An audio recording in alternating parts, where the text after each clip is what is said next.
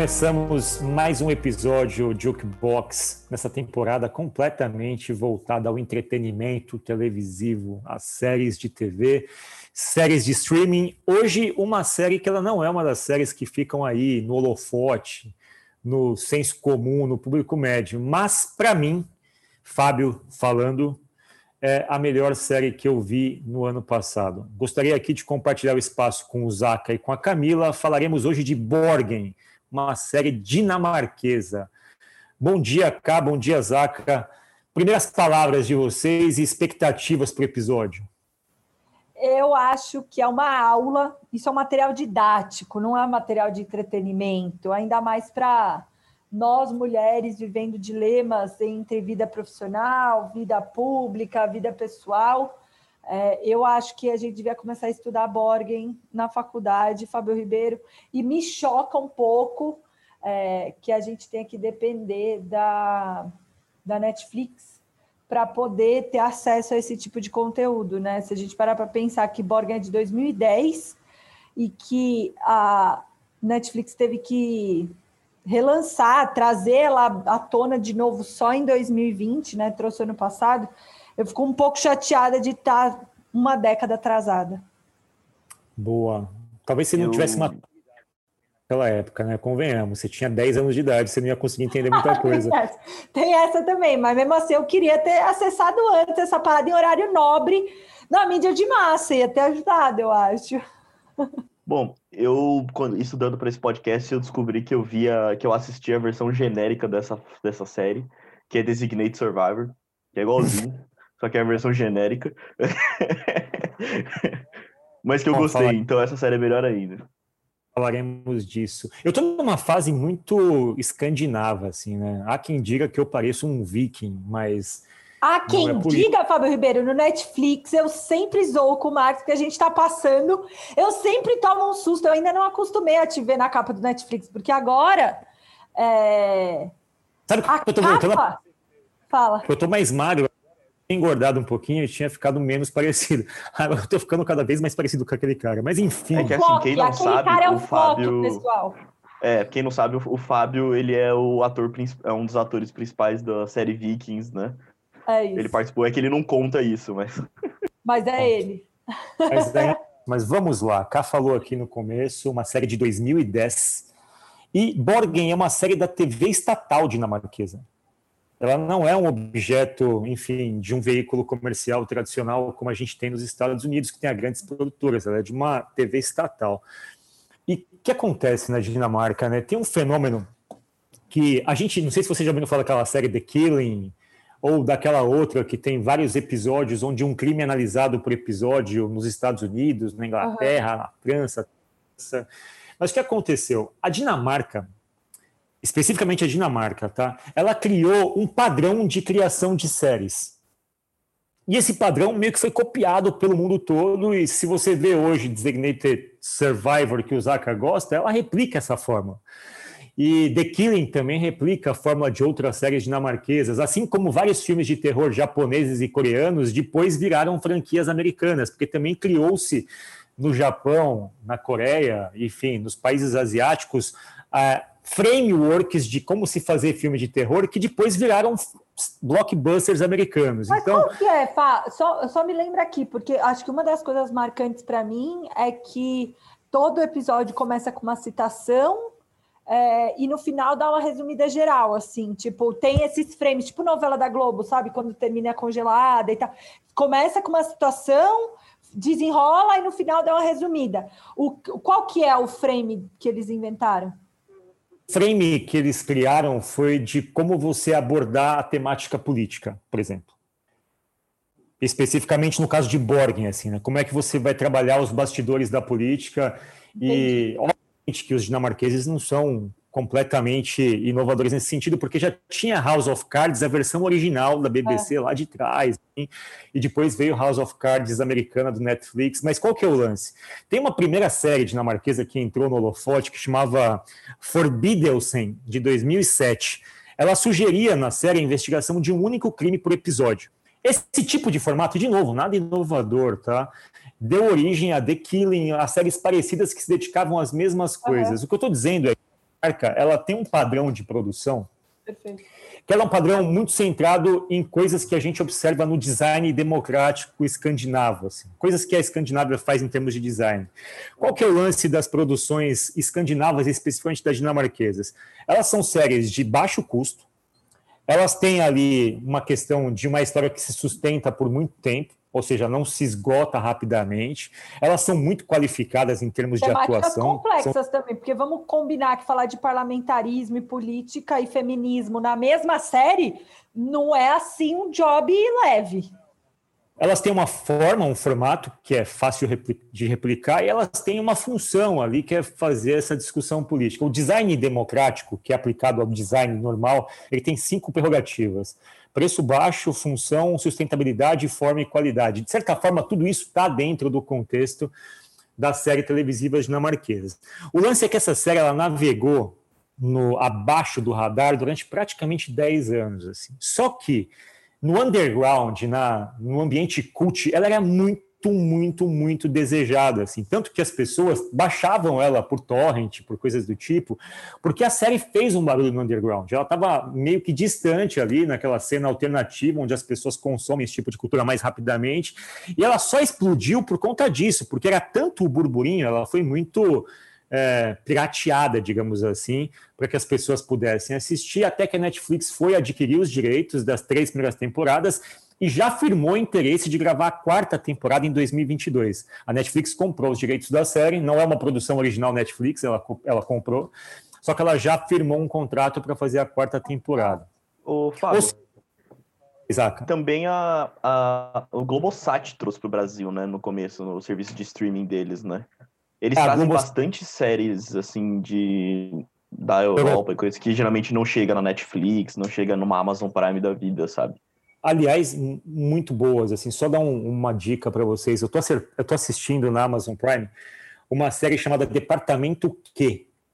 Departamento Q é baseado num conjunto de livros de suspense policial tem quatro filmes dessa série Departamento Q, são quatro filmes dinamarqueses que estão na Amazon Prime. Ontem eu vi o quarto da, da, dessa série, saiu em 2020, é recente, mas é, é, sensacional, assim, que eles conseguem abordar temáticas extremamente sérias e complexas, com enredo de ficção, e tem toda aquela atmosfera do, enfim, da Europa, enfim, especialmente da Escandinávia, o frio, o suspense, os diálogos muito curtos e muito assertivos, que é meio que aquela sinceridade que, enfim, social que existe naquele canto do mundo.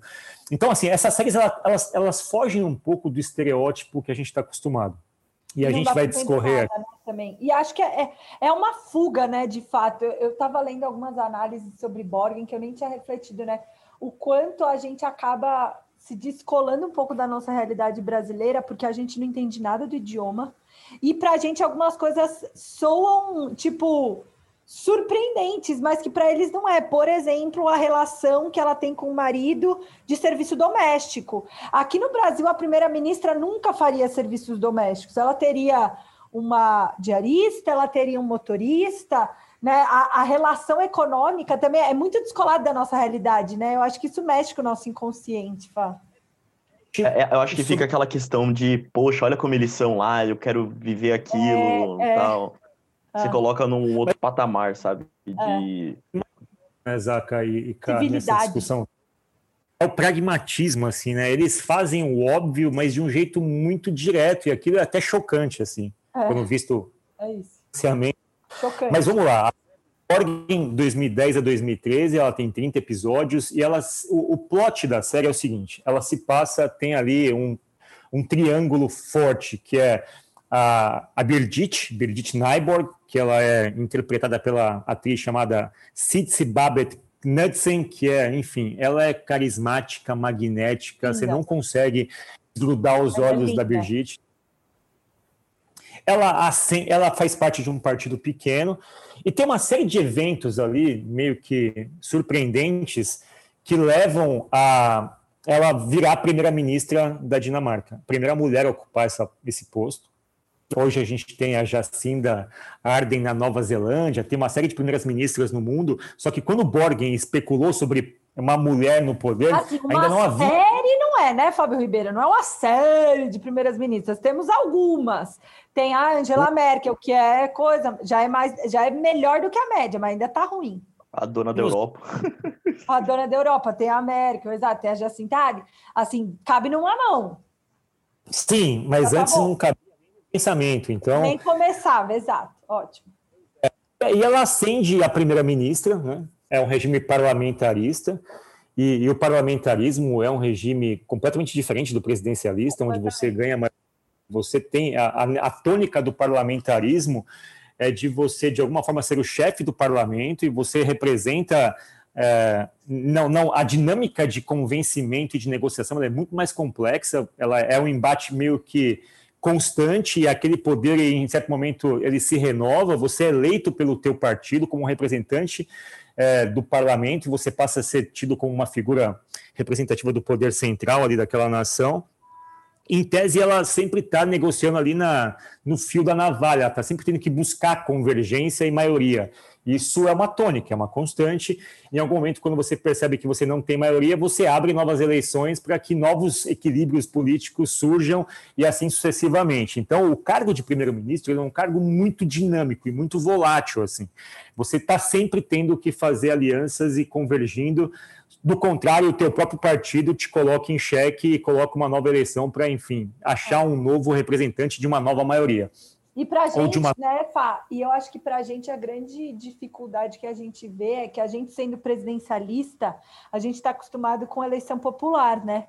Com esse voto Exato. popular a cada quatro anos. Não existe esse medo da queda, né? Não existe essa relação de efemeridade Exato. do seu cargo. O primeiro-ministro, a primeira-ministra, muda completamente a jogada, né? Porque ela vive meio na corda bamba. É, é, é muito louco, assim. Para mim foi uma surpresa, assim. É, eu não conheço muito de outros regimes políticos. Para mim foi uma aula de parlamentarismo, assim. Exato. O, no regime parlamentarista, eu posso estar, eu não sou nenhum cientista político, não manjo muito política, mas parece que o, o primeiro-ministro, ou primeira-ministra, enfim, ele, ele presta mais contas para o parlamento, né? Ele precisa convencer mais o parlamento do que no regime presidencialista, que ele fala Total. que, teoricamente, ele é a voz do povo, né?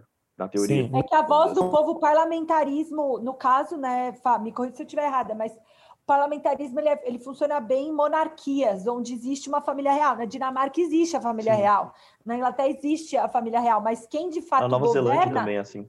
Nova Zelândia, exato. Você tem essa, esses reis, né, essa família real, que é o equivalente ao que a gente vem nutrindo há muitas gerações e tal. Eles são o poder máximo, mas na verdade, na verdade, quem representa esse poder máximo pelos interesses da população é o parlamento. E o primeiro-ministro é a figura central né, dessa brincadeira toda. Só que, como ele não tem voto popular, ele tem que se manter articulado politicamente ali, né? Diferente do nosso jeito de pensar. Enfim, eu achei é. muito legal. Eu, não, eu nunca tinha cogitado, eu, eu achei legal. Acho monarquia péssimo. Acho uma evolução. Mas, enfim. É uma, é uma evolução política, o fato de ter mais concentração de regimes parlamentares em monarquia significa uma transição de poderes, né? em tese a monarquia ela foi ficando anacrônica com o tempo, criou-se uma outra figura de representação, onde o parlamento, cujos parlamentares são eleitos pelo voto, escolhem um representante, ou seja, eu escolho pessoas que vão escolher a melhor pessoa para gerir o meu país, que é o primeiro-ministro. Então, é um regime de escolha indireta. Eu escolho os representantes do povo, estes, por sua vez, escolhem um representante para fazer as articulações políticas. É, o Brasil teve, se não me engano, na década de 90, um plebiscito aqui para que a gente decidisse se a gente queria continuar no presidencialismo ou se a gente gostaria de mudar para o parlamentarismo. E, o, e, teve horário político, tal, de defesa das duas teses, e o, o presidencialismo ganhou e continuou sendo o regime do país. Ou seja, em dado momento no Brasil, cogitou-se a gente ter uma lógica de parlamentarismo. Se vocês quiserem, pesquisem é da história recente, nossa, tem aí 30 anos no máximo de, de que isso aconteceu. Mas o lance todo, Kai uma mulher no poder. Uma mulher no numa situação limítrofe. Ela não tinha ali, obviamente, é, uma concentração de poder que garantisse para ela uma sobrevivência confortável. Ela tinha uma situação meio limite e ela precisaria, pouco a pouco, ir ganhando espaço nessa dinâmica política. Para quem assistiu House of Cards, vai entender um pouco dos bastidores do poder. Existe tudo aquilo que existe na cultura americana, mas dentro da cultura dinamarquesa, que são os lobbies, que são os interesses, de como você faz alianças, de, de como isso tudo é muito efêmero assim. A aliança que você constrói hoje é a aliança para aquele momento, ela não significa um traço ali, um laço emocional que vai perdurar durante muito tempo, ou seja, em um momento é meu amigo, no outro dia eu corto o teu pescoço, mas eu te aviso que vou cortar o teu pescoço, é, explico é, os motivos. Class, eu ia falar isso. Eu, por exemplo, eu não, eu acho House of Cards meio forçado, assim, tipo, sensacionalista e tal. Borgen não é. Borgen você vê que são coisas que claramente aconteceriam. Ah, o Partido Verde se aliando ao Partido dos Trabalhadores, ainda que por dificuldades, mas para conseguir emplacar alguém. Sim, são coisas mais verídicas, eu acho, do que House of Cards. É, e eu vou trazer isso para a nossa dinâmica aqui. Eu separei 10 lições da série, e onde eu faço uma associação com vocês aqui de como Borgen ensina muito sobre cultura ágil. Né? Então, a primeira, o primeiro ponto, decisões rápidas e objetivas, principalmente aquelas que são as mais duras e difíceis. Ou seja, é, a gente tem, por constituição, na cultura ágil, um regime de ciclos, né, chamado sprints, onde você tem ali a necessidade é, de conjugar papéis entre o PO e o Scrum Master, um tocando a parte do cliente, outro a parte de desenvolvimento, mas que eles precisam gerenciar um ciclo de entrega e muito é, muito fortemente apoiado no processo de decisão rápida. Eu não posso tomar decisões num ciclo demorado ou, enfim, que envolvam articulações muito complexas. Essas figuras têm autonomia e tomam decisões rápidas que privilegiam ou o lado do cliente ou o lado do desenvolvimento, mas nessa convergência, cara. O que, que você viu em Borgen que acentua essa relação entre a série e a cultura ágil? Para mim, a, maior marca, e, e, isso a gente tem um nome em, em ágil, que chama War Room, que é um nome ruim para quando se a gente tenta usar isso na política, né? Porque sala de guerra não é bem o que você quer. Mas é, uma das coisas que me chamou a atenção é que, literalmente, na sala do primeiro-ministro, né, da primeira-ministra, no caso, tem uma, um anexo com uma mesa bem larga, onde põe todo mundo sentado, olha todo mundo na cara um do outro e a gente precisa sair com uma decisão daqui, sabe? Eles usam muito aquela sala anexa, a sala da Brigitte, né? E eu acho que aquilo é talvez a maior lição que a gente pode tirar de agilidade sobre decisões. Cara, não adianta eu ficar no Diz que me diz que não adianta. A melhor coisa é vamos juntar todo mundo aqui, ver o que, que vai dar e já sair daqui com uma decisão, né? Então tem algumas cenas principalmente na segunda temporada, que é, né, é mais ela no dia a dia tal, o, o, segundo ano de governo dela, onde com frequência ela chama, né, junto com o Ben, que vira assessor dela, junto com o Jason, né? É Jason o nome do, do loirinho lá, que é o assessor dela? É o Como? Casper. Casper. Ah, achei que era Jasper, aquele. Jaspion, sabe? Enfim. É... Casper Hill, que é um ator do Game of Thrones, ele é um ator Isso. dinamarquês do Game of Thrones. E aí eles com, com frequência chamam as pessoas para sentar na mesa e conversar. Fá. Aquilo é uma aula de agilidade para tomada de decisão rápida. Quem é que tem que estar tá envolvido nessa decisão? Senta na War Room, a gente só sai daqui quando decidir. É, eu acho que isso foi uma lição forte que eu tirei. Sim.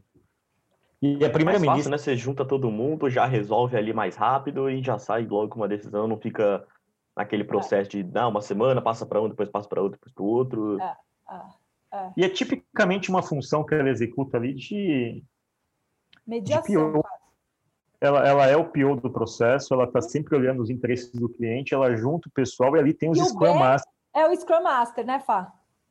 Então, a gente falou do triunvirato no começo, na verdade são quatro pessoas, né? Tem a, a Brigitte, tem o assessor dela direto, que é o que é, o, é um ex-ministro das finanças ali, e a gente é tem ben. o, é, o Ben tem Relações Públicas, que é o Casper, e tem a jornalista, que é uma figura que depois ela vai oscilar ali, esqueci o nome dela agora, depois a gente pega aqui.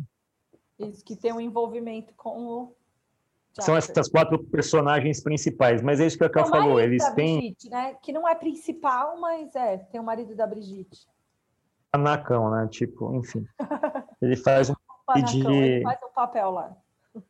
Faz parte da, da dinâmica familiar que a gente vai entrar no processo aqui. O lance todo é que essas, essas conduções elas são muito dinâmicas, elas são diárias, tipo uma daily meeting, onde eles fazem, veem quais são os impedimentos para que os projetos de lei ou as políticas públicas possam ser executadas e automaticamente já levantam esses problemas e encaminham para que eles sejam solucionados. Isso, obviamente, mantendo a perspectiva do backlog, que são os projetos de lei, que são os projetos que foram votados. Então, essa dinâmica fica muito evidente ali. Muito fica evidente. muito claro você ver ou quem que é o Scrum Master, quem são os times de trabalho, e fica muito evidente como algumas decisões elas são duras de serem tomadas, mas é aquela lógica do band-aid rápido, assim, quanto mais você treina para decidir rapidamente, mais aquilo garante uma fluidez, que é uma das coisas que a cultura ágil preconiza. Perfeito. E acho que a, a, as culturas nórdicas sabem fazer isso, né, Fá? É bem, é bem diferente do modelo, assim, você liga na TV Senado. E aí não é uma crítica política ao presidencialismo e tal, mas é um pouco a cultura latina, né? Aqui, quando você liga na TV Senado, você tipo quer morrer, né? Porque todo mundo tá falando, as pessoas gritam, as pessoas não conseguem. Tipo, é muito duro ver TV Senado. Eu vejo, às vezes, o Marcos, quando tá para aprovar a PEC, essas coisas, como o Marcos né, é trader, a gente vê aqui em casa, eu fico olhando aquilo, eu falo, Deus, por quê, Senhor? É muito é um diferente. Caos, né? É o caos, é desorganizado, é cada um aí tem gente atravessa um o outro, não está explícito quem devia falar, quem não devia. Assim, é, é, muito diferente do modelo que a gente vê, que obviamente é ficcional, mas que representa né, uma cultura, um aspecto político dinamarquês. Só um detalhe. Um... Fala aí, Fábio, fala aí. Tem um detalhe que a Dinamarca elegeu a primeira mulher primeira-ministra durante a execução da série. Não sabia. Será que teve alguma. Sim. Será que a série influenciou? É, é. Chama Ellie Schmidt. Ela foi a primeira mulher, primeira-ministra da Dinamarca. Pode ser uma coincidência, pode não ser, mas durante, depois que a série começou. Perfeito. Eu só queria fazer um parênteses, tá. perguntar para vocês. Vocês acham que o conclave do, né, da Igreja Católica, ela é meio, seria um, meio que também uma forma de de comunicação assertiva, assim, juntar todo mundo e já resolver de uma vez por todas, assim. O lance do Papa? É. O que, que é conclave? Eu não é. sei muito bem. É quando vai é eleger quando o Papa? Todos os, quando todos os, os bispos ou os cardeais, nunca, não sei exatamente qual dos dois, eles se juntam na sala para definir qual é o próximo Papa. Papa. Eu, assim, o War Room é uma questão, assim, quase que humana, né, Zaca? Tipo, o fato de estar tá todo mundo na mesma sala, tendo que focar, tendo que olhar, assim, é, para mim é, eu não conheço bem o processo, mas se é juntar todo mundo com o mesmo propósito, com objetivo claro, com método, com foco, é uma forma preconizada pelo ágil, né, desse war room. Gente, Zaca, porque no caso do parlamentarismo, eu não preciso de concordância de todo mundo. Eu posso tomar uma decisão, posso até ser arbitrário em certa medida e fazer com que as pessoas engulam aquilo, só que eu pago o preço de me destituírem, se for o caso. Então, você vai perceber que a Birgit, em alguns momentos, ela tomava decisões por ela mesma, mesmo que ela não tivesse a anuência das pessoas, e de alguma forma ela tinha que cobrir, ela tinha que meio que pagar os custos políticos daquilo. No conclave, o conclave ele é mais um regime de inteligência coletiva democrática. Assim. Consenso, né? Ele, Boa. Pressupõe, ele pressupõe um consenso quase que coletivo para que você chegue a uma decisão. O Papa não pode tomar decisão, é o seguinte, ó, vocês vão debater porra nenhuma, tá aqui o novo Papa, aceita quem quer. Ele não pode fazer. Ágil, pá, no ágil, você acha que tá. Porque no ágil a gente, a, a gente discute, né? E até o ponto 2, de que, independente da hierarquia, todo mundo tem liberdade, né? Por ser uma estrutura horizontal, todo mundo tem liberdade para levantar a mão e pontuar alguma coisa. Ela pode ser atendida ou não mas eu compreendo, eh, do ponto de vista de intenção, eu acho que age busca um consenso, né? Que seja usando artifícios, que seja jogando planning poker e tal, mas eu acho que a ideia a todo momento na agilidade é você tentar criar consenso para que todo mundo esteja comprado na mesma ideia e essa ideia seja uma representação dessa inteligência coletiva. Então, talvez a agilidade esteja no meio do caminho entre parlamentarismo e o conclave ser é que na, no final das contas na agilidade você chega em consensos no processo, não na decisão maior. produto não cabe a quem está ali discutindo, questionar ou não, aquilo está numa outra instância de decisão, né? Então, Perfeito, é né? É, é, tem uma outra coisa, o conclave ele pressupõe que você chegue a uma maioria consensual por conta, enfim, de todo o rito da Igreja Católica, aquele consenso ele vai sendo construído. Você vai, você vai fazendo uma espécie de pair programming ali com os cardeais. Um vai tentando mostrar para o outro quais são, quais, quais são suas justificativas de convencimento, o outro evolui, eles vão meio que chegando numa, num novo código, e aí sai ali do consenso uma escolha maior. Muito bom. Mas, mas é mais nessa linha, Zaca. Entendi. Boa. O, o lance todo da, dessas decisões é que elas exigem uma comunicação assertiva. Né? Então, quando a gente está numa dinâmica cíclica que exige decisão rápida, tudo tem que ser muito claro. assim. Então, em Borgen fica muito evidente e às vezes é muito duro até de assistir a, a sinceridade com que as pessoas expõem seus argumentos. assim. Não, não tem espaço para meias palavras, assim, sabe? Se eu tiver que chamar alguém de incompetente, ou falar, sugerir que uma pessoa está roubando, ou dar um mérito, ou criar um tipo de punição, isso é feito muito. Então, não é uma série que você vai demorar quatro ou cinco episódios para uma decisão sendo tomada. Elas são tomadas imediatamente, assim. As pessoas pedem a conta, ou mudam de emprego, ou são destituídas, ou são colocadas numa posição imediatamente com uma argumentação lógica cortante, independente de hierarquia. O que, que você acha disso, Cá? Eu, eu, acho que isso tem que ser a, é uma lição para a nossa vida, né? Tem dois livros que eu acho que falam muito bem sobre isso, que se tornaram diretrizes para mim, que é o Empatia Assertiva da Kim Scott e o Comunicação Não Violenta é, do Marshall que é isso, cara. Você, quando está enrolando para tomar uma decisão, para falar alguma coisa, você está violentando você mesmo e o outro, né? Quando você não é transparente com o outro, você está criando uma falsa ilusão de que você está tá protegendo, enfim. É, mas a gente, principalmente a gente latina, a gente tem que aprender a falar e tentar construir nos nossos ambientes de trabalho, nas, nos, nos nos ambientes que impõem uma certa hierarquia, Fá, é, um baixo distanciamento do poder. Você fala muito isso, né? Se baixo distanciamento do poder quer dizer que a gente não vai se valer de subterfúgios e comunicação indireta, que todo mundo, ao ver alguma coisa, vai falar. Então, isso para mim é um dos segredos da inovação. A agilidade preconiza muito, mas é, a, acho que a gente está longe ainda de conseguir ser empático, assertivo e conseguir ser é, não violento. Fica muito claro isso na relação que ela tem com o braço direito dela, é, onde em algum momento uma relação de anos construída, enfim, com, com, com sei lá, com, com muita cumplicidade, ela é exposta de um jeito onde ela sugere, olha, acho que já deu para você, Benta, a gente não consegue mais trabalhar junto e não é interessante que você esteja mais no meu governo, por isso, isso e aquilo, você está drenando meu capital político. O cara fala, caramba, a gente é amigo há 20 anos, você vai me entregar minha cabeça assim? Ela, sim, é esse o jogo e eu vou jogar o jogo. Ah, é meio Só aceita, né? É, é assim. Tudo traz o BBB. Você acha Game of Thrones dramático? Game of Thrones fantasia muito para tomar decisões dramáticas. Ali a decisão ela é feita entre o café é. e outro, que é uma coisa muito importante. Tá? Eu te dou um biscoitinho e falo, então, Zaca, é o seguinte, diga para lá. A gente vai ter que tirar o seu nome. É, é isso.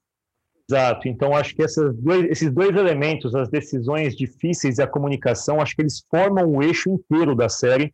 É uma é uma tônica de como você constrói narrativa nas séries dinamarquesas e é o que de alguma forma virou um padrão de criação de séries políticas. Então, esse para mim são os dois. Também, né, Fá?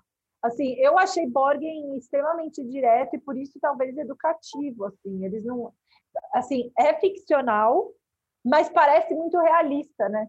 É, porque não rola esse diz que me diz, esses romances, ó, oh, meu Deus, mas... é mais direto assim muito distante da nossa cultura brasileira. Assim. Ah, o brasileiro, total, total. O brasileiro preparado para um nível de, de honestidade frontal assim. Se a gente aplicasse as mesmas regras que os escandinavos aplicam na política e na, nos costumes sociais aqui no Brasil, a gente teria muitíssimos problemas. As pessoas não teriam capacidade de absorver emocionalmente essa dureza. Assim. A gente ah. criou como jeitinho brasileiro, o jeito de falar no diminutivo, vamos tomar um cafezinho, tem um probleminha, justamente para ter um pouco de amortecimento emocional de algumas coisas. Esse ah. tipo de cultura escandinava é completamente oposta ao jeito latino de se fazer as coisas. É, vira para alguém e, e, seja direto, assim. Você vai estar Não. extremamente é. rude. Terceiro ponto que eu queria destacar aqui, pessoal, é que Borgen traz, acho que com muita crueza, algo que a gente imagina, mas a gente não tem acesso, assim, até porque a forma como as coisas se dão, elas não permitem esse tipo de exposição, pelo menos, né? Tem, um, tem uma, uma questão lá que sempre questionam, né? O que, que seria, como que uma mulher equilibraria o fato de ser primeira-ministra com as coisas da vida, né? A Dilma foi muito questionada quando presidente, quando ia, enfim, é, a sua netinha, quando nos raros momentos onde ela expunha a sua vida particular, ela fazia aquilo com muito, muito cuidado para que aquilo não fosse usado publicamente e tal. Em Borgen, é meio que tipo. É muito visceral essa relação. Ela é casada, é, mostra-se ali claramente que o marido está do lado dela no começo, mas ao longo da série o marido passa a questionar o envolvimento dela com o trabalho, e ela, e ela tem uma filha com problemas de um, problemas naturais da adolescência, e ela não consegue muito gerenciar a vida particular com a vida profissional, e ela está trabalhando em casa, e tem dias que ela leva o filho para o trabalho porque não tem com quem ficar. Cara, o que, que você tem a falar sobre essa parte da, de como eles expõem essa relação, mas sem muita pieguice, né? Cara, eu acho que são os dilemas da vida real e que é, a gente não precisa. E sabe o que eu achei legal também de Borgen? É que eles não são declaradamente feministas, né, no que diz respeito a defender um lado ou outro. Mas eles expõem de uma forma muito transparente, assim, sabe? Tipo, a injustiça e alguns comentários, alguns diálogos que eu não preciso falar que é, sabe, Fá? Então, por exemplo, quando rola, né? E, e, vou dar um spoiler. Pode dar spoiler? Um spoiler leve? Pode, tem uma, pode. Tem uma cena em que ela chega cansada tal, e o marido é professor universitário, e ele fala: Mas você não pode aceitar ser primeira-ministra, porque a gente tem um combinado que a cada cinco anos um ia dar espaço para o outro dar um salto na carreira. E você está no seu quarto ano, você não pode aceitar ser primeira-ministra agora. E aí ela, tipo, mano, Pera aí, segura a franga.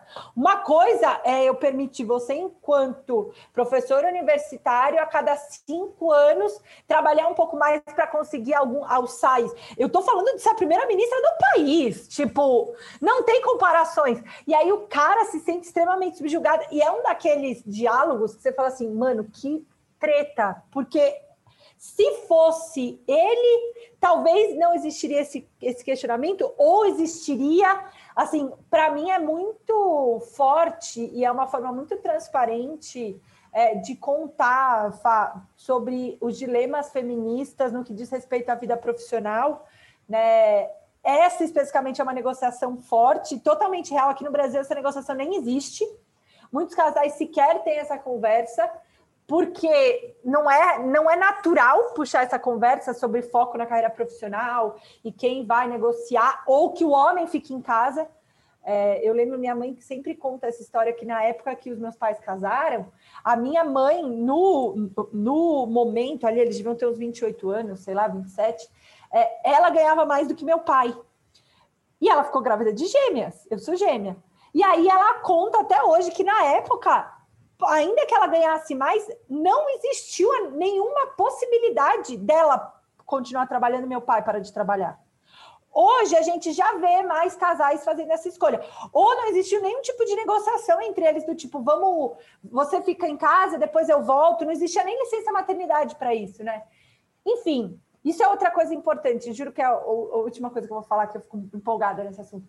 Lá eles contam um pouco sobre a licença maternidade, né? Que não é licença maternidade, é licença parental. E o pai está vivendo um ano de licença para cuidar do molequinho.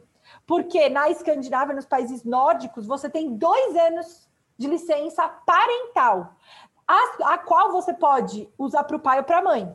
Então a mãe pode ficar seis meses, o pai usa seis meses, depois a mãe mais seis meses e o pai mais seis meses. Você tem dois anos para poder tirar essa licença com garantia de emprego e tal. Algumas empresas têm alguma, alguma negociação de salário, você ganha só 30%, tem, uma, tem um rolê assim, mas é licença parental. Então, aquele filho, aquele serviço doméstico passa a ser responsabilidade dos dois, né? E isso fica bem explícito na série, é, na relação dela com, a, com o marido, né, Fá? E é bom saber que essa discussão ela aconteceu em 2010. Né? Assim, hoje, Muito é. A coisa começa a se, a, enfim, se normalizar agora, as empresas estão flexibilizando. Teve um executivo de não sei qual empresa, acho que foi da indústria da moda, que ele se aposentou para se dedicar à família enquanto a esposa pudesse é, desenvolver a própria carreira. Eu não vou lembrar exatamente qual é a marca, mas eu acho que foi a indústria da moda. Isso foi recente e tal, mas isso era de 2010. Agora, isso o, o soa, né, Fá? Como tipo, meu Deus do céu, que cara bonzinho, né? Que é, nossa, que cara disruptivo. E sei, tipo, amigo, então. Você, você fala de né? né? Tipo, não, né? Isso não, isso não tem nada a ver com você ser magnânimo. Isso tem a ver com você querer se responsabilizar pelo filho que também é seu. Mas enfim.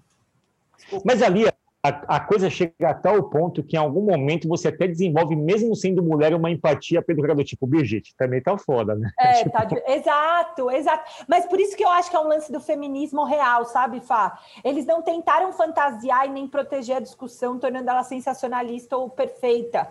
Assim, para mim, por isso que ela é uma série tão, tão feminista, na minha visão. Porque são dilemas. Porra, você é primeira-ministra foi mal. Sobe na sua cabeça também. Você vai fazer cagada. Porque, meu, você é primeira-ministra, você foi pro Iraque. Assim, a cena dela indo pro Iraque, para mim, é muito forte, indo visitar as tropas, e o marido, tipo, peraí, você vai pro Iraque com duas crianças? Tipo, pirou? E aí ela fala: não, eu tenho que ir, porque eu, não é porque eu sou mulher, qual que é a diferença? Eu acho é. brilhante a discussão. Mas eu, mas eu acho que eles fazem isso de um jeito sutil, assim, raramente eles colocam o gênero na tomada de decisão, né? Às vezes aparece é, até como uma estrutura narrativa ali de roteiro feita para meio que evidenciar alguma coisa, mas ela raramente usa a atribuição de ser mulher e mãe. Ela raramente usa. Tanto que até uma coisa que em algum momento as pessoas começam a falar, mas calma aí, tipo, você poderia falar que tua filha está com um problema, não precisava esconder isso de ninguém. Em algum momento na série, ela esconde isso da opinião pública, os problemas da filha, porque ela acha que aquilo pode enfraquecê-la em termos políticos, né? E, e, aí, em algum momento, ela meio que fala, ok, eu vou assumir e tal. Mas aí, entre esse espaço de esconder e assumir, cria-se um momento de tensão ali, onde fala, pô, seria natural você dizer isso. E ela não diz, porque ela entende que, sendo mulher ou sendo homem, aquilo é uma exposição ao capital ah. político dela. É interessante essa, essa passagem. Não, Mas é isso. Uma... É é por isso que é, é uma série feminista, assim, apesar, apesar de não necessariamente se declarar como fato. Mas ela não é maniqueísta, né? Ela é, ela é dura, ela é bem dura, assim. E, e são situações que elas não são situações criadas ficcionalmente para exemplificar um ponto, elas são situações reais da vida, tipo, é assim que acontece. Tipo, minha é. filha é ter uma adolescente com problema de, enfim, emocional. É normal ter uma criança que, na ausência dos pais, passa a desenvolver algum tipo de fobia social. É normal, é, é normal, e assim, eles tratam esses problemas de um jeito bem direto. E aí, avançando nesse mesmo ponto, assim, é, o que eu acho que sempre fica claro na cultura escandinava é eles deixarem muito claro o que se espera de uma pessoa. Assim. Tipo, olha, você é isso e eu espero de você isso. Você é policial, você tem que policiar. Você é executivo, tem que executar. Não tem zonas cinzentas ali. E na série, o tempo todo, nas dinâmicas de poder, fica muito claro o que, que se espera de cada um. E as pessoas não têm medo ou receio de assumir aquele papel também. Ou seja, elas não se fazem de desentendidas. Então, é, os assessores sabem o que se esperam dele, os assessores sabem quando eles vão ser responsabilizados por algo que eles não fizeram, é, as famílias também sabem disso, enfim. Eu acho isso muito claro, tanto nas boas quanto nas ruins, né, cara? É, é, que eu acho que, na verdade, aqui, né, eles não se deixam levar pela hierarquia necessariamente. Vou dar um exemplo de um diálogo que você ressaltou, inclusive. O Ben tem muito mais experiência do que a Brigitte em política, por vários motivos, certo? desde a idade até a vivência e tal. É, mas existe uma clareza tão dura de papéis que ela, obviamente, leva em conta isso, mas a decisão final é dela. Ponto. Ponto. O meu papel aqui é tomar a decisão. Eu vou tomá-la. E o Ben também não fica putão com isso, porque o papel dele é de assessor, é de dar a perspectiva de finanças. O, o do, do Jasper é escrever o discurso, é pensar como comunicar e não questionar a visão dela. Então, eu acho muito explícito os ganhos né, que a série mostra de você ter essa divisão clara de papéis, não necessariamente hierarquias, entende? Não é porque uhum. você é mais velho, não é porque você está aqui há mais tempo. Se neste momento a minha responsabilidade é tomar a decisão, a decisão é minha. Ponto. Eu acho muito louco isso, porque. Vê se vocês concordam comigo. Isso deveria ser uma coisa básica no sentido de governo, porque você está literalmente conduzindo milhões de pessoas, né? A Sim. vida de um país, enfim, né? Talvez o ponto aí, Zaca, seja de não divisão de papéis, mas de assimilação de papéis, né? É, os papéis já estão divididos. Limite, talvez, né, Fá? Os papéis já estão divididos de forma constitucional. É, esperam-se que existam ali primeiros ministros, deputados, assessores de imprensa, pessoas do marketing, as pessoas sabem disso. O que eu acho legal na série é que as pessoas assimilam os seus papéis, elas tomam para si aquela responsabilidade sem que ninguém tenha que dizer para elas o que fazer. Por exemplo, é, a gente está vivendo uma pandemia e espera-se de certas posições, como a gente ministro tá da... ministro de novo da saúde. Ele, de alguma forma, detém ali a liderança pelo processo de, enfim, engajamento no processo de vacinação, negociação tal. E, em alguns momentos, ele simplesmente foge desse papel, é, desconversa, joga a culpa na opinião pública, transfere para o presidente, transfere para alguém, elege inimigos invisíveis e não toma decisões que se esperam dele. Então, no caso da, da série, especificamente, se tivesse essa posição lá, essa situação lá, fatalmente o ministro da Saúde tomaria uma decisão, ele convocaria as pessoas para comunicar sua decisão, exporia os motivos da, da, sua decisão e a vida seguiria, entendeu? No nosso caso, é, o que a gente viu foi uma coisa meio esquisita. Demorou-se um ano para tomar a decisão de fazer algo que tinha sido oferecido há um ano atrás, lá, né, as vacinas da, da Pfizer. E, e assim, é uma coisa, o, os nossos ministros, as nossas figuras públicas, mas não só isso, nas nossas empresas, as pessoas demoram a assimilar os seus papéis. Eu espero da pessoa de marketing que me traga estratégias de marketing. Eu espero da pessoa de produtos que me traga respostas para produtos. Eu espero do desenvolvedor que me traga respostas técnicas, que assuma a responsabilidade se o código deu errado, enfim, e assim sucessivamente. É, para mim, tem uma questão de divisão, mas eu acho que o mais chocante para a gente é ver que as pessoas de fato assimilam seus papéis. Né? Perfeito, Fá. Tem uma. Porque é legal, é, é, confortável terceirizar, porque a culpa nunca é sua. É tão bom, tipo, ter alguém que eu falo assim, ah, a culpa é sua, viu? Eu fiz só o que você mandou. É, tem um lance de responsabilização, né, Fá, que vem junto com essa autonomia que eu acho que, eu... obviamente, é igual, é o que você falou. O primeiro-ministro paga o preço dessa responsabilidade e, em última instância, ele cair, que é o que acontece com ela, né, no final. Então. Exato. E aí o. Spoiler um spoiler aí. Aqui. É, desculpa, pessoal, foi mal. Mas ela levanta ele de novo. É, tá tudo bem. Tem a próxima temporada agora em 2020. Gente, tá muito spoiler isso aí. Mas, mas cara, negócio de 2010, se você não viu ainda, é porque você não quer ver. Então, vamos lá, assiste. Acelera. É, e transforma spoiler em, em, assim, veja pelo outro prisma, analise é. como as coisas se desenvolvem. Então, a gente sabe que a gente vai morrer, mas nem por isso a gente deixa de viver, né?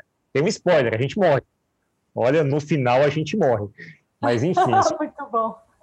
Não impede que a gente entenda e vá mudando. Viva. Exato. Boa, Bom, e a, de viver e morrer, o lance todo é de saber fazer alianças na vida, né? E aí, em Borgen, o lance é muito sério, porque os campos políticos vão se desenhando de acordo com a conveniência. Assim, pô, hoje eu sou amigo do Zaca para votar um projeto de lei aqui para tal assunto. Amanhã, se o Zaca não estiver do meu lado, o Zaca sai da frente que não acorda com a Camila. Isso é feito de um jeito muito claro e não, e não fica emoção na mesa. O lance mais maluco é não fica. as pessoas compreendem que, olha, vai ter dia que a gente vai se unir porque a causa é particular nossa e vai ter dia que a gente vai se bater porque não é. E está tudo bem. E é do jogo. E a gente entende o jogo e a gente não transfere isso como um passivo emocional. Cara. O que, que você acha, Zac K, sobre alianças objetivas que tenham essa dureza? Eu acho princípio? que isso é, é muita maturidade, não é? Olhar assim, eu acho, né? A gente, porque acho que a tendência das pessoas é se levar também um pouco pro lado pessoal, não é? Do tipo, pô, a gente tava junto naquilo lá, agora você não vai estar. Tá. Sério mesmo?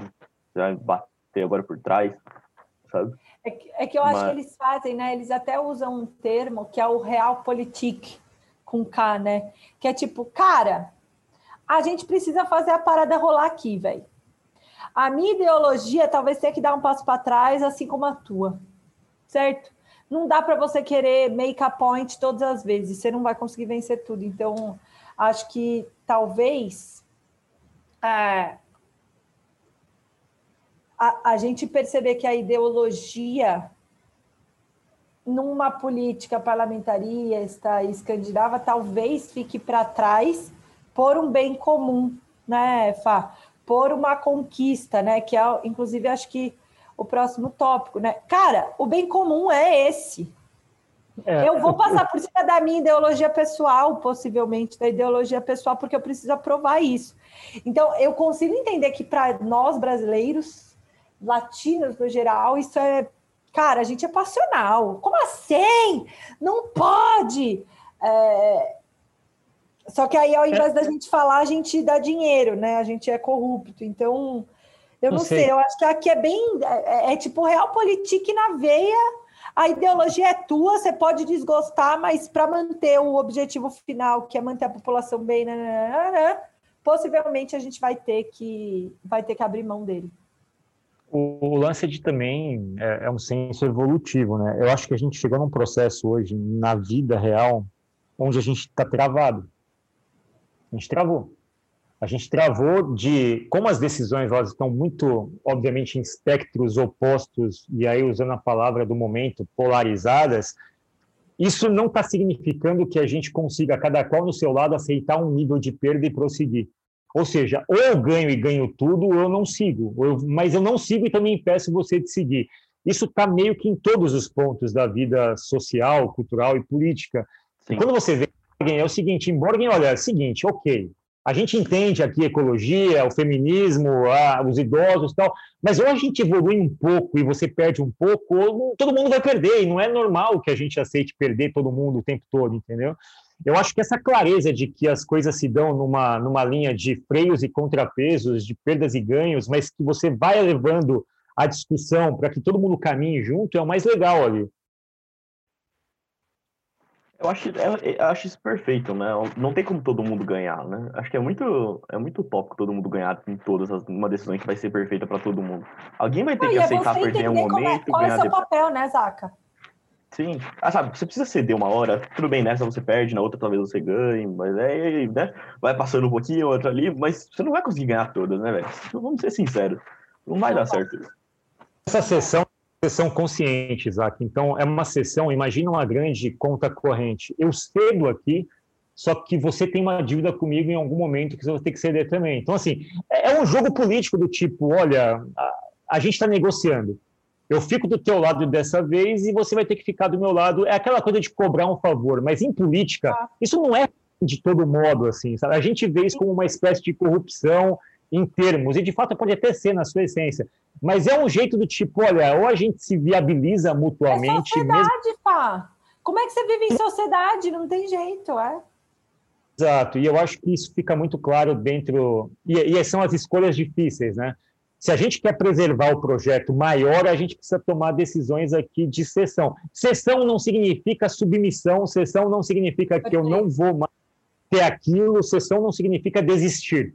Sessão significa que as coisas vão evoluir num passo diferente do que eu esperava, mas que elas estão crescendo, elas estão chegando num outro nível, e isso é perceptível ao longo do tempo, sabe? Tanto que você vê hoje é, sociedades desenvolvidas onde causas climáticas, causas de gênero, causas de imigração e de inclusão, elas podem não evoluir todas muito dramaticamente, mas elas evoluem, elas vão evoluindo. A gente está discutindo coisas diferentes todos os tempos, mas a gente não está deixando de discutir, né? Perfeito.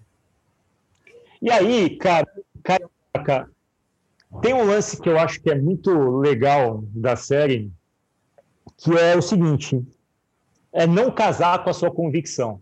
Chega um momento que você falou, ok, eu acredito nisso, isso é o mais importante, mas insistir nisso agora é burrice. Tipo, não dá. Preciso desistir momentaneamente, porque senão é, a, a, proposta maior, que é manter o equilíbrio, assim, manter o poder dentro do meu espectro, eu vou perder. Então, aqui, várias vezes a Brigitte ela abre mão de coisas que ela acredita para preservar o próprio poder, o que é um negócio meio contraditório ali. Você falar, ah, mas ela não é tão magnânima assim. Não, ela não é. Em dado momento, ela dá um passo atrás, ela cede um braço, uma cabeça, porque ela falou, ok, eu preciso ceder isso para ter continuidade na minha perspectiva de manter outras decisões ali na, na minha alça de mira. E ela meio que cede, né, cara? Não, e eu acho que isso acontece todo dia em projetos de. Aqui eu vou falar de projetos de software, né, Fá? Tem brigas que você vai conseguir e que você, funcionalidades que você vai conseguir emplacar, que você vai conseguir criar. Tem outras que não adianta brigar agora. Né? A gente fala muito isso, a gente põe numa matriz, né, Fá? Na, no que a gente chama de matriz de risco, né? Que é, cara, eu preciso equilibrar esforço e relevância. Cara, isso vai me demandar um esforço bizarro.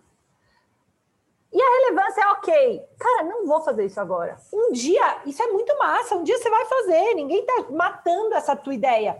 Mas você precisa saber qual briga tomar nesse momento, né? Em inovação, a gente passa por esse dilema cotidianamente.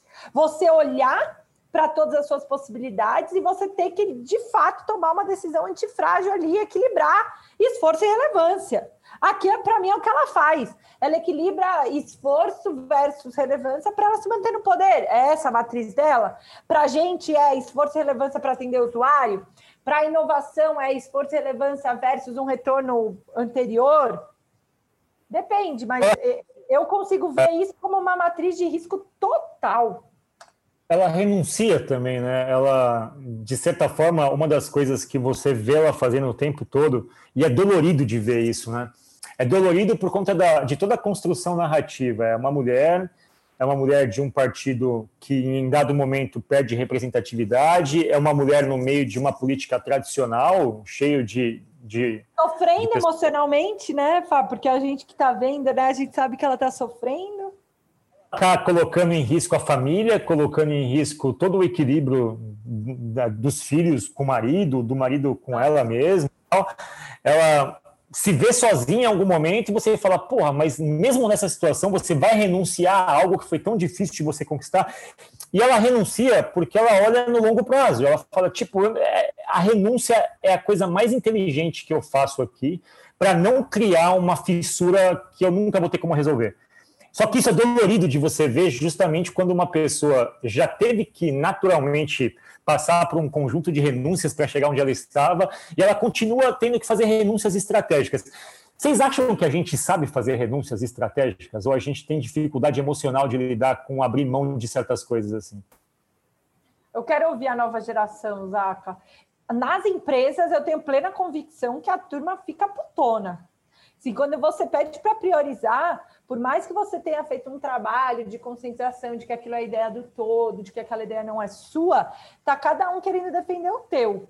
Então, eu acho que adultos corporativos têm uma extrema dificuldade de fazer isso, Fá.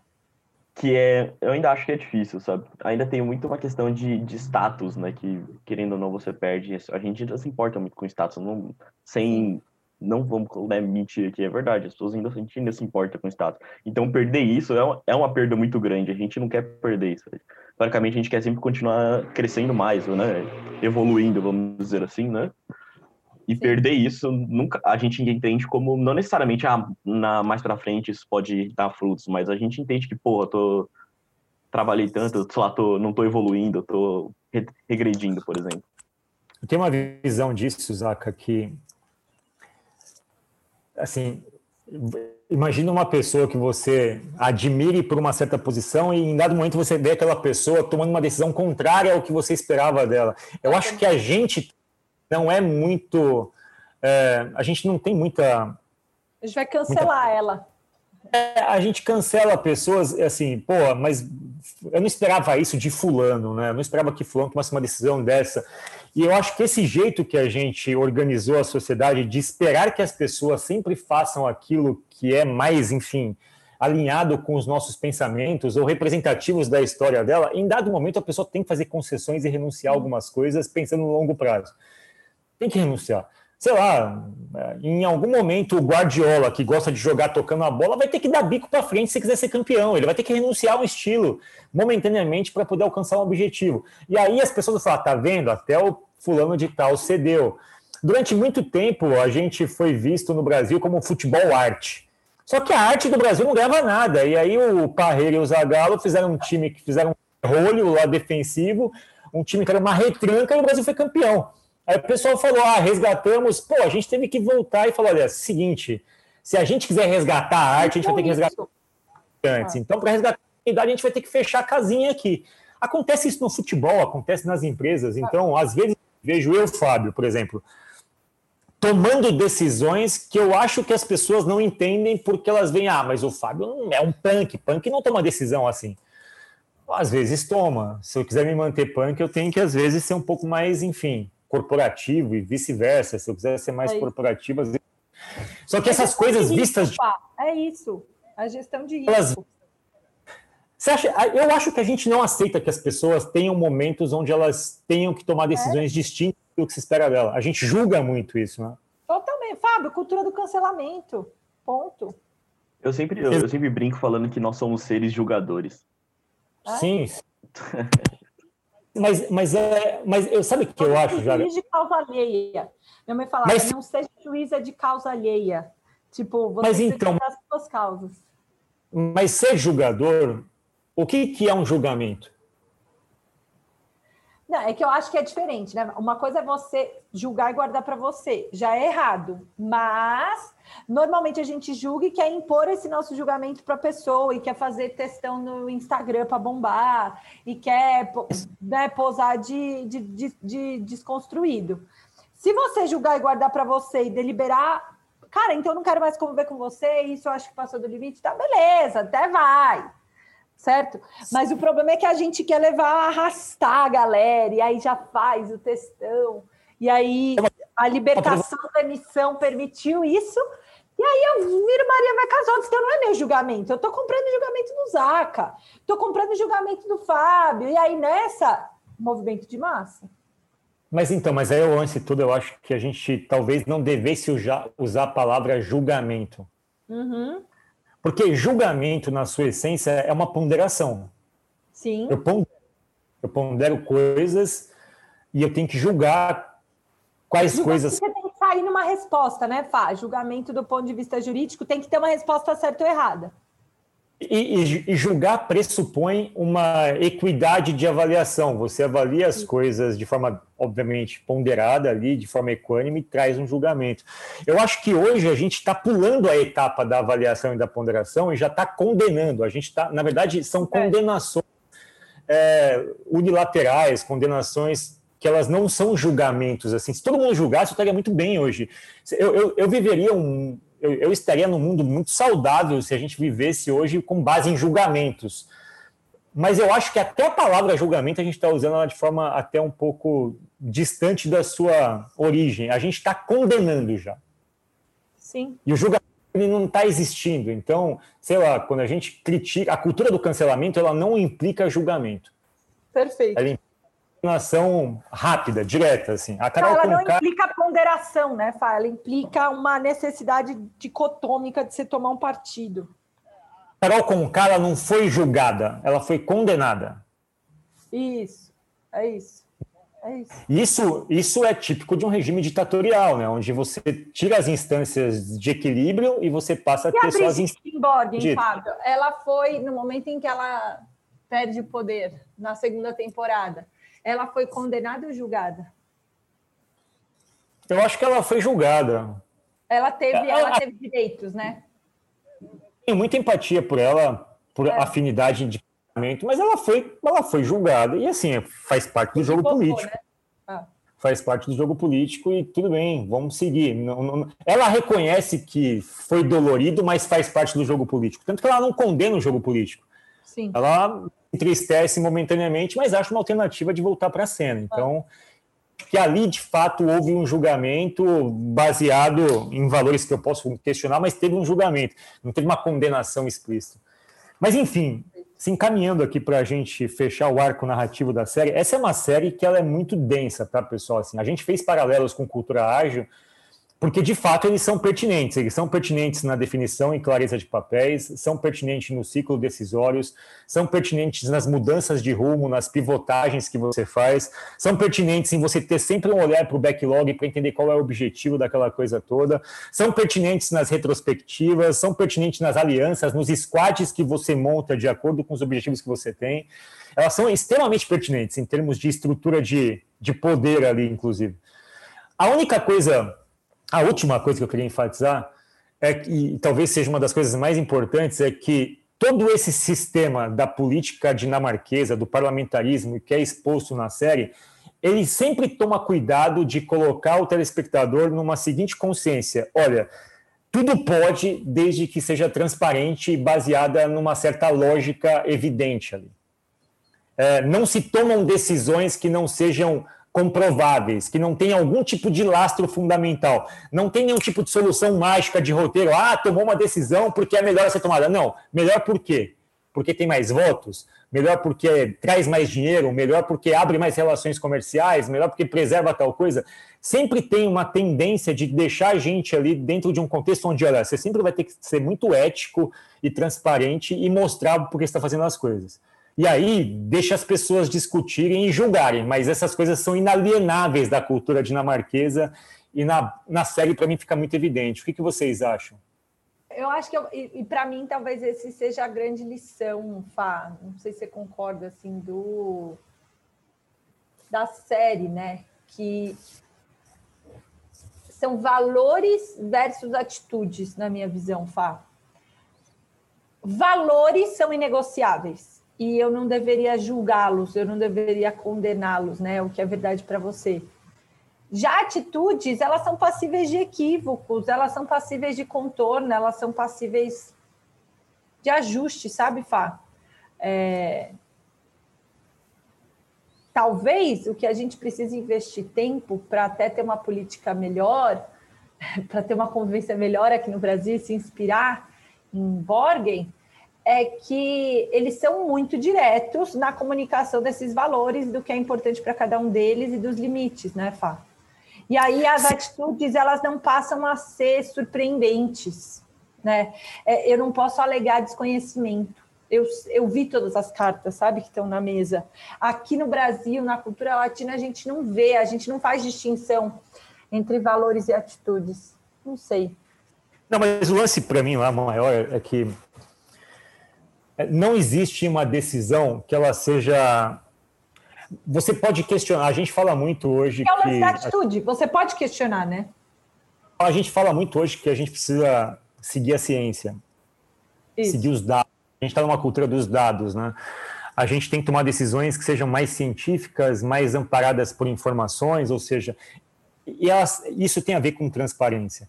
Não existem caixas invisíveis ali de dados onde ninguém saiba por que uma decisão foi tomada. A decisão pode te agradar ou pode não te agradar, mas você sabe o racional da decisão. Tem um racional técnico e tem um racional numérico, um racional financeiro, um racional estatístico. Isso é, essa, essa transparência, na cultura ágil, por exemplo, a gente tem a figura do backlog, que ele é meio que, pô, é, não tem como você contrariar. Ou você fez ou você não fez. Você definiu quais são os parâmetros de você entregar algo. Tem uma definição do que é pronto. Então você não pode é, tornar a coisa subjetiva, dizer que fez algo que não fez. Precisa tornar evidente aquilo. Eu preciso de uma evidência. E nas decisões políticas da série, num projeto de lei novo, ou numa aliança específica, ou para decidir se você vai por um caminho ou por outro, as coisas eram baseadas em informações informações que não eram, elas podiam ser manipuladas em certa medida, e aí cabe ao outro lado tentar tirar e desmascarar a manipulação, mas tinham informações na mesa o tempo todo, era uma cultura baseada na informação. Não existia Exato. algo ali, né? Não, e, uma, e muito transparente, né, Por isso que eu acho que. E aí talvez valha o, o paralelo que é os dados eles são passíveis de erro, porque a sua lente de análise pode questionar né, a sua decisão, sua atitude, concorda, Fá? Claro que sim, claro que sim. Eu, e, então, e, é, e é uma o questionamento é livre. O que não era livre ali é você não dar clareza do porquê da sua decisão. Né? Não, e você não dá clareza de quais informações você está trazendo à tona, né, Pá? Porque esse é o problema aqui. Às vezes a gente só vê o resultado final, a atitude final, e eu não conto o percurso. Então, eu acho Exato. que isso é forte, assim, ter todas as cartas na mesa. Fala, Zaquinha. Vocês acham, então, que é, terem os objetivos claros para todos, então, é, é, é o que a série mais pode trazer de... Uma das coisas que a série mais traz de, de importância, assim? Porque tendo todos tendo claro o, o, né, o porquê das ações que estão sendo tomadas, coisas assim, até diminui a chance de você não criticar, mas você não entender o porquê de certas ações, sabe? Comunicação não violenta na veia e eu acho que gestão de risco, né? Eles conseguem, em Borgen, eles conseguem fazer esse equilíbrio de forma muito boa, eu acho, assim, é, é mostrar uma nova forma de fazer política, é, de fazer não é nem de fazer política, mas de construir decisões, né? Uma, um arranjo de decisões, porque senão parece que é só para política. Cara, tem várias, várias lições de liderança, para além de política, ainda que você não queira essa política. É, como é que você pode fazer uma engenharia de decisões? Não sei. Zaca, eu acho que sim. Os objetivos claros eles permitem mais transparência, assim. E quando você diz objetivo claro, é, ele envolve tudo que a gente discutiu. O que se pretende fazer, em que tempo, com quais pessoas e o que, que pode e o que, que não pode. Tipo, e isso dá clareza para o sistema político. Em tese, todo sistema político deveria ter objetivos claros, mas não tem objetivos claros, né? Os objetivos eles são meio que camuflados ali entre você nomear um objetivo e montar uma estratégia tem toda uma, uma dinâmica onde as coisas vão se escondendo ou se dificultando. Mas eu concordo com você não, não só em política, mas em culturas ágeis, deixar o objetivo claro é essencial. Mas o que, que significa claro para todo mundo, entendeu? Essa mesa de negociação inicial, onde você. E aí, de novo, a gente não precisa gostar de tudo, mas se eu sei quais são as regras do jogo, eu vou jogar o jogo. E aí eu vou ter um resultado, uma saída, e essa saída pode me interessar ou não, mas eu sei qual é a regra do jogo, entendeu? O que eu não posso é deixar essas coisas camufladas. Eu não posso deixar que as pessoas interpretem o jogo de uma forma muito assim, muito particular. Elas podem ter um nível de interpretação da estratégia, mas não dos objetivos. Os objetivos têm que ser claros para todo mundo. Assim. Eu acho que política. E as decisões é... estão na mesa, né, Fá? Exato, exato. Se eu tenho um sistema, tem que ficar claro o que, que eu preciso do sistema. Ele tem que fazer que tipo de operação, em que momento, para que usuários. Ok, deixa isso claro. É. E deixa as pessoas as estratégias. Eu não posso Sim. deixar um sistema aberto com o objetivo, ah, o sistema tem por objetivo fazer as pessoas mais felizes. Isso não é um objetivo claro. Ah. Felicidade não é claro, felicidade não é tangível. Então, bote objetivos Ou na felicidade. é para você, me conta, né, o que, que você está considerando felicidade. Então, é mais ou menos nisso que a série ensina, e eu acho que ela é bem... Ela é bem... Uma aula de liderança. Uma aula. É, ela é bem sólida nisso. Então, recomendo para todo mundo que veja a Borgen, mas que veja a Borgen traduzindo olhares. Assim, não dá para você aplicar as lições de Borgen diretamente na sua empresa ou no Brasil, porque a gente não vive numa sociedade que preza ali pelos mesmos. Vai, vão, vão te alegar, é, vão alegar algumas coisas ruins da sua pessoinha. Porque né? Se você aplicar não, se você aplicar, copiar e colar a forma como eles fazem gestão, a forma como eles falam, talvez é, aleguem é, uma tipo essa frieza, talvez, uma bosta, agressividade. É. Você é defenestrado do seu ambiente por, uma, por um excesso de, enfim, objetividade é. ou de seletividade, assim. Então, o que a gente pede para vocês observarem é que alguns modelos, alguns modelos são mais eficientes dos que os outros, justamente porque eles conseguem é, balancear esse conjunto de coisas que a gente discutiu aqui. Não é fácil, mas, de novo, né, o que a gente pregou ao longo do tempo aqui, e a Culturágio prega muito, é colaboração, empatia, transparência, isso tudo está em função de pessoas, e pessoas elas vão fazer alianças. Essas alianças elas tendem a ser, enfim, modificadas com o tempo. A gente precisa aceitar isso. Essa é a maturidade, aceitar que a gente não casa com as pessoas no ambiente corporativo, a gente casa com objetivos. É em algum momento pode ter que ter divórcios ali nas alianças momentaneamente para poder atingi-los. É isso. Demora, né, construir essa equipe, é isso. Exige tempo e esforço. É assistam nóis. Boring, assistam. isso aí. Falou, pessoal. Valeu. Mais. Tchau, tchau.